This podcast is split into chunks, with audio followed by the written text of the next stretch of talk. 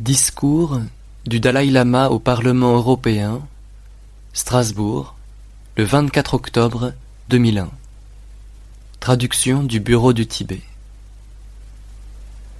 Madame la Présidente, Mesdames et Messieurs les députés, Mesdames et Messieurs, c'est un grand honneur pour moi de prendre la parole devant le Parlement européen.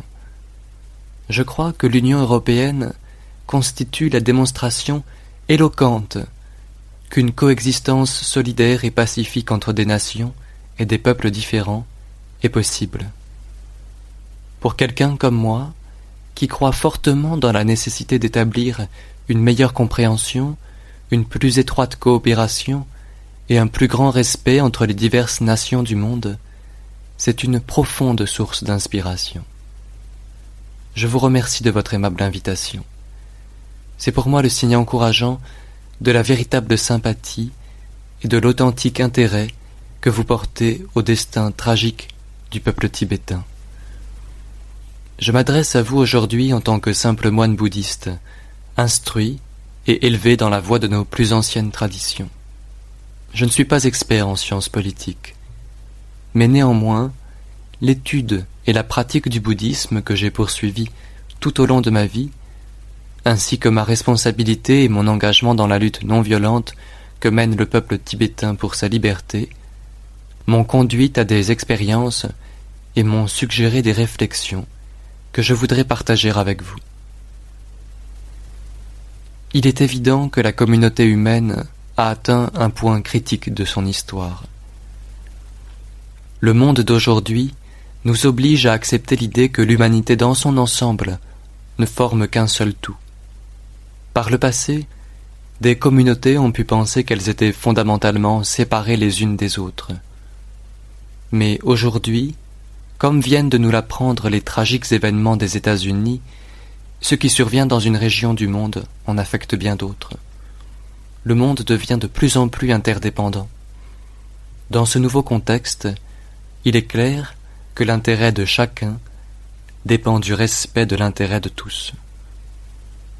Si l'on ne développe pas, si l'on ne met pas à l'œuvre ce sentiment de responsabilité universelle, notre avenir même sera en danger. Je crois fortement que nous devons développer consciemment un plus grand sens de la responsabilité universelle.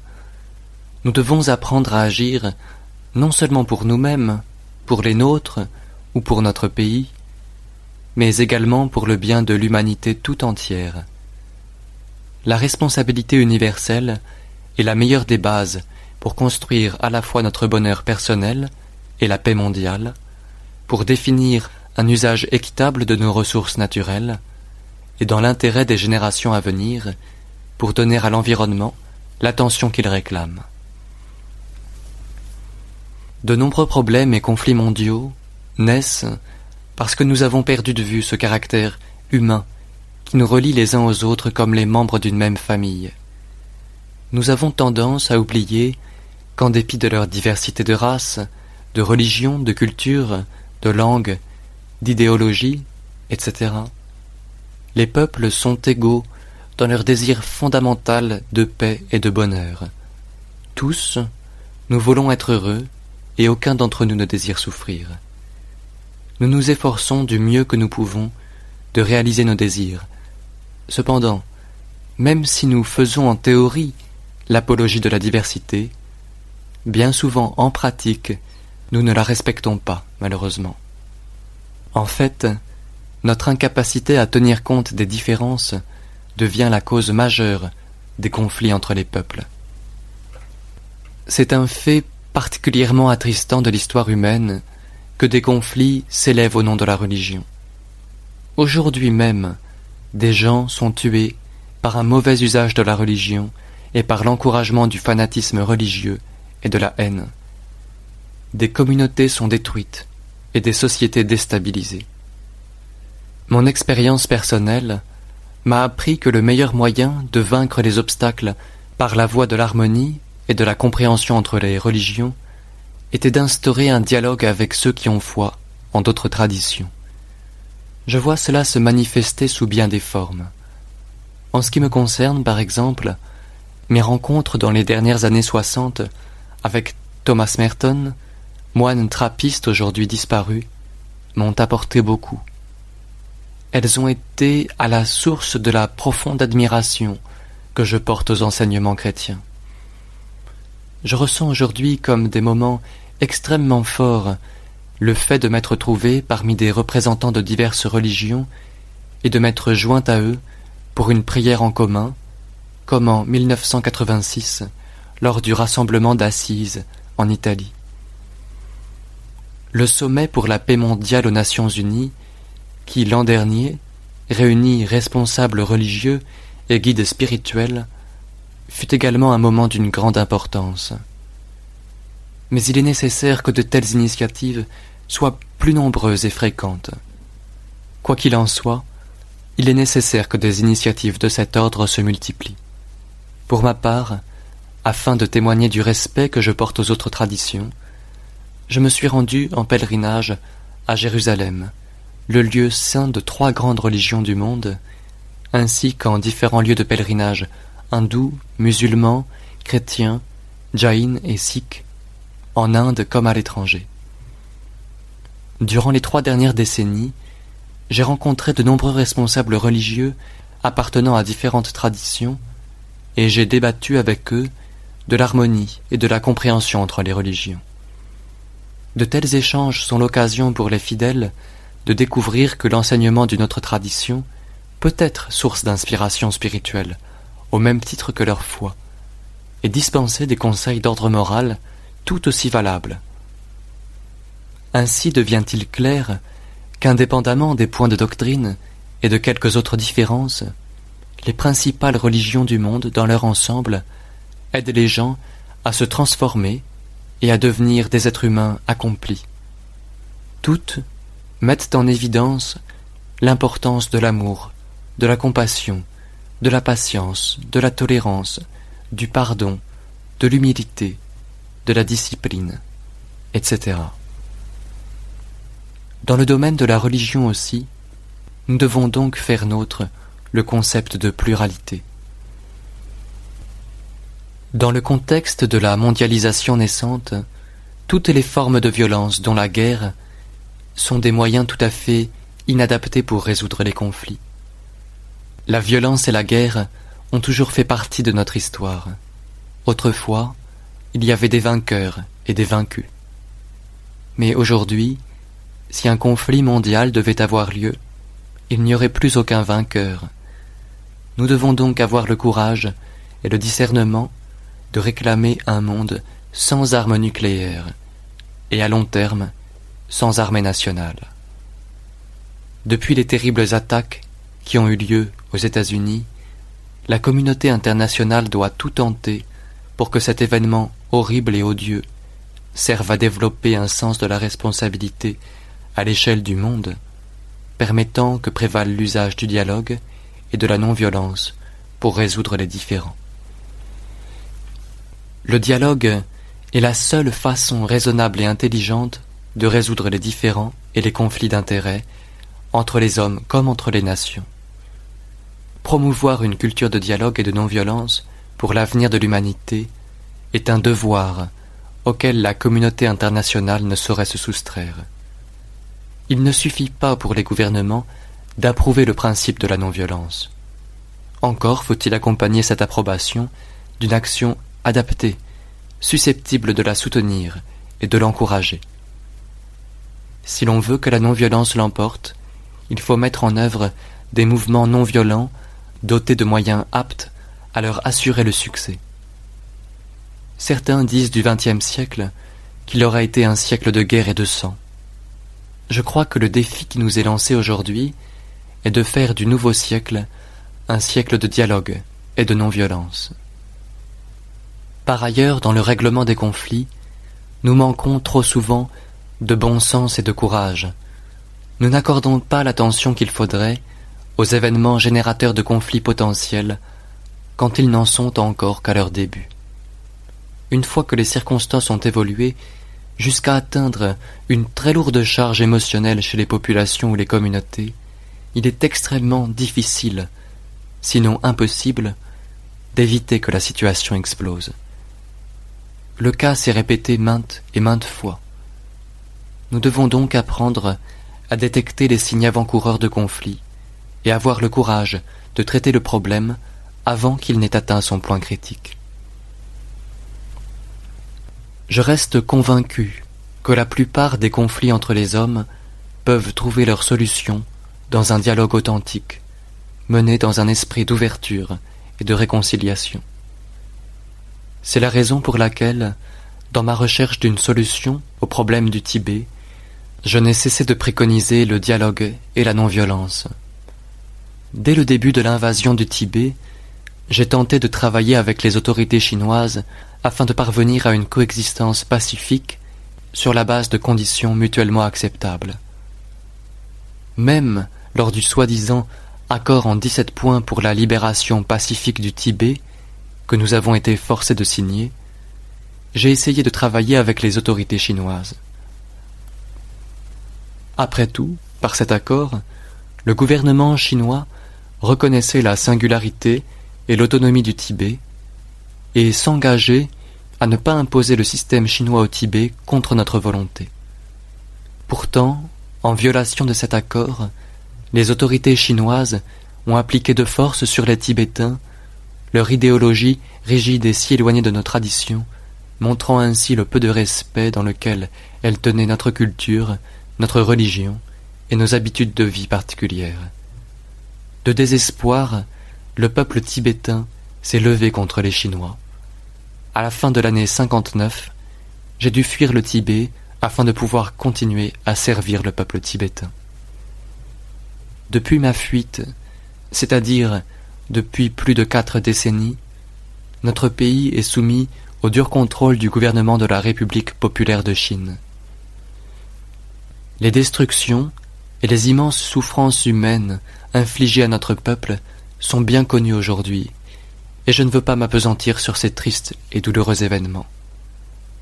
La pétition en soixante-dix mille signes que le dernier Panchen Lama a adressée au gouvernement chinois demeure un document historique dénonçant la politique draconienne et les actions de la Chine au Tibet.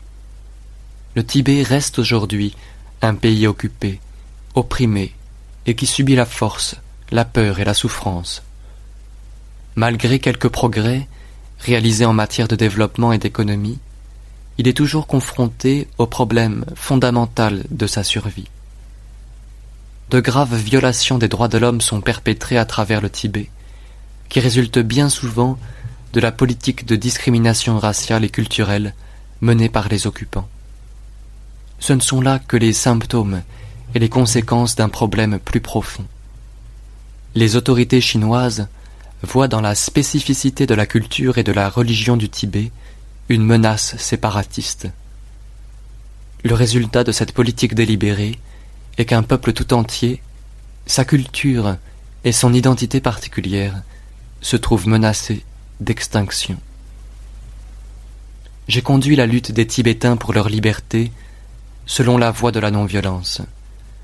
J'ai constamment recherché une solution mutuellement acceptable au problème tibétain par le biais de négociations conduites dans un esprit de réconciliation et de compromis avec la Chine. C'est également dans cet esprit que j'ai proposé officiellement, en 1988, ici même à Strasbourg, en ce même Parlement, que s'ouvrent des négociations dans l'espoir qu'elles servent de base à une solution du problème du Tibet. C'est intentionnellement que j'avais choisi le Parlement européen comme forum pour présenter les idées devant servir de cadre aux négociations, car je tenais à souligner qu'une union authentique ne peut se faire qu'avec le bon vouloir de tous et l'assurance que chacune des parties concernées en tirera bénéfice. L'Union européenne en est l'exemple clair et convaincant. D'autre part, nous savons trop bien qu'un pays ou une communauté, aussi unie soit-il, court le risque de se diviser en deux ou en plusieurs entités quand la confiance vient à manquer, quand les intérêts de chacun ne sont pas pris en considération et qu'on utilise la force pour faire régner sa loi. Ma proposition, connu par la suite sous le nom d'approche de la voie du milieu, ou celui de proposition de Strasbourg, prévoit que le Tibet jouisse d'une authentique autonomie dans le cadre de la République populaire de Chine. Non pas d'une autonomie sur le papier, comme celle qui nous fut imposée voilà cinquante ans par l'accord en dix-sept points, mais d'une autonomie véritable, où le Tibet serait doté d'un gouvernement véritable, composé de Tibétains pleinement responsables de la conduite des affaires intérieures, telles que l'éducation des enfants, les questions religieuses, la culture, l'environnement, ô combien précieux et fragile au Tibet, et l'économie locale. Pékin conservant la charge des affaires étrangères et de la défense. Cette solution aurait rehaussé grandement l'image de la Chine aux yeux de l'étranger. Elle aurait contribué à consolider sa stabilité et son unité, deux priorités essentielles pour Pékin, tout en assurant aux Tibétains le respect de leurs droits fondamentaux et de leur liberté, et en préservant à la fois leur civilisation spécifique et le fragile environnement du plateau tibétain. Depuis lors, nos relations avec le gouvernement chinois ont connu bien des hauts et des bas. À mon grand regret, j'ai le devoir de vous informer que la solution du problème tibétain n'a fait aucun progrès, et ce, en raison du manque de volonté politique manifeste des dirigeants chinois pour s'attaquer sérieusement à la question. Les initiatives et les ouvertures que j'ai persisté à mener depuis des années en vue d'engager les dirigeants chinois dans la voie du dialogue sont demeurées sans réponse. En septembre dernier, je leur ai communiqué par l'intermédiaire de l'ambassade de Chine à New Delhi notre désir d'envoyer une délégation à Pékin chargée de remettre un résumé détaillé de mes propositions sur le problème du Tibet et d'expliquer et débattre des points soulevés dans ce mémorandum. Je faisais notamment savoir que des rencontres en tête à tête devraient parvenir à dissiper les malentendus et à surmonter la méfiance. J'exprimais ma profonde conviction qu'une fois cela accompli, une solution mutuellement acceptable au problème du Tibet pourrait alors être trouvée sans trop de difficultés. Mais à ce jour, le gouvernement chinois refuse de recevoir ma délégation. Il est manifeste que l'attitude de Pékin s'est durcie de façon significative comparée aux années 80 où six délégations de Tibétains, issus de la communauté en exil, avaient été reçues. Pékin peut bien donner toutes sortes d'explications à propos des communications entre le gouvernement chinois et moi-même. Pour ma part, je tiens à déclarer clairement ici que le gouvernement chinois refuse toujours de parler aux représentants que j'ai nommés pour cette tâche. Que les dirigeants chinois n'aient pas donné de réponse positive à mon approche de la voie du milieu conforte le peuple tibétain dans son soupçon que le gouvernement chinois ne voit nullement l'intérêt d'une quelconque coexistence pacifique. De nombreux Tibétains, convaincus que la Chine est résolue à assimiler et à absorber de force le Tibet, réclament l'indépendance et critiquent mon approche de la voie du milieu. D'autres sont partisans d'un référendum mené au Tibet arguant que si les conditions à l'intérieur du Tibet sont bien celles décrites par les autorités chinoises et que les Tibétains y vivent pleinement heureux, il ne devrait pas être difficile d'organiser un plébiscite au Tibet. J'ai moi-même toujours défendu l'idée que la décision finale concernant l'avenir du Tibet devait être laissée au peuple tibétain, comme le pandit Jawaharlal Nehru, Premier ministre de l'Inde, l'a déclaré le 7 décembre 1950 au Parlement indien. En ce qui concerne le Tibet, la dernière voix à se faire entendre doit être celle du peuple tibétain et de personne d'autre. Même si nous rejetons avec force l'usage de la violence pour la défense de notre liberté, nous avons sans aucun doute le droit d'explorer toutes les autres options politiques valables. En tant que loyal défenseur de la liberté et de la démocratie, j'ai incité les Tibétains de l'exil à suivre le processus démocratique. Aujourd'hui, les réfugiés tibétains sont parmi les rares communautés en exil à avoir instauré les trois piliers de la démocratie les pouvoirs législatifs, judiciaires et exécutifs. Cette année, nous avons accompli une autre grande avancée sur la voie de la démocratisation en élisant le président du gouvernement tibétain au suffrage populaire. Le gouvernement et son président élu, ainsi que le Parlement, composé également de députés élus, assumeront ensemble, en tant que représentants légitimes du peuple, la responsabilité des affaires courantes de la communauté tibétaine. Quant à moi, je considère comme un devoir moral à l'égard des six millions de Tibétains de continuer à travailler avec les dirigeants chinois à la solution du problème tibétain. En tant que libre porte-parole du peuple tibétain, je continuerai à œuvrer jusqu'à ce qu'une solution soit trouvée. En l'absence de réponse positive de la part du gouvernement chinois aux ouvertures que je propose depuis des années, il ne me reste d'autre alternative que de lancer un appel à la communauté internationale. Il est clair maintenant que seuls les efforts accrus, concertés et solides de la communauté internationale persuaderont Pékin de modifier sa politique à l'égard du Tibet. Même si les réactions du côté chinois sont négatives dans l'immédiat, ce qui est à prévoir, je demeure convaincu malgré tout que l'expression du soutien et de l'intérêt des nations à notre cause sont essentielles à la mise en place d'un climat susceptible d'aboutir à une solution pacifique du problème tibétain. Je reste, pour ma part, fidèle au processus du dialogue. J'ai la ferme conviction que le dialogue est le désir de regarder en toute honnêteté et clarté, le Tibet dans sa réalité actuelle, peuvent conduire à une solution mutuellement avantageuse et que celle-ci contribuera à la stabilité et à l'unité de la République populaire de Chine et assurera au peuple tibétain le droit de vivre dans la liberté, la paix et la dignité. Chers frères et sœurs du Parlement européen, je me considère comme le libre porte-parole de mes compatriotes captifs hommes et femmes. Il est de mon devoir de parler en leur nom et place. Je ne le fais pas guidé par un sentiment de colère ou de haine à l'égard de ceux qui portent la responsabilité de l'immense souffrance de notre peuple, de la destruction de notre terre, de nos foyers, de nos temples et monastères, et de notre culture. Ce sont, eux aussi, des êtres humains qui luttent pour trouver le bonheur et ils ont droit à notre compassion. Je parle pour vous faire connaître la triste situation dans laquelle se trouve mon pays aujourd'hui et les aspirations de mon peuple, parce que la vérité est la seule arme que nous possédions dans notre lutte pour la liberté.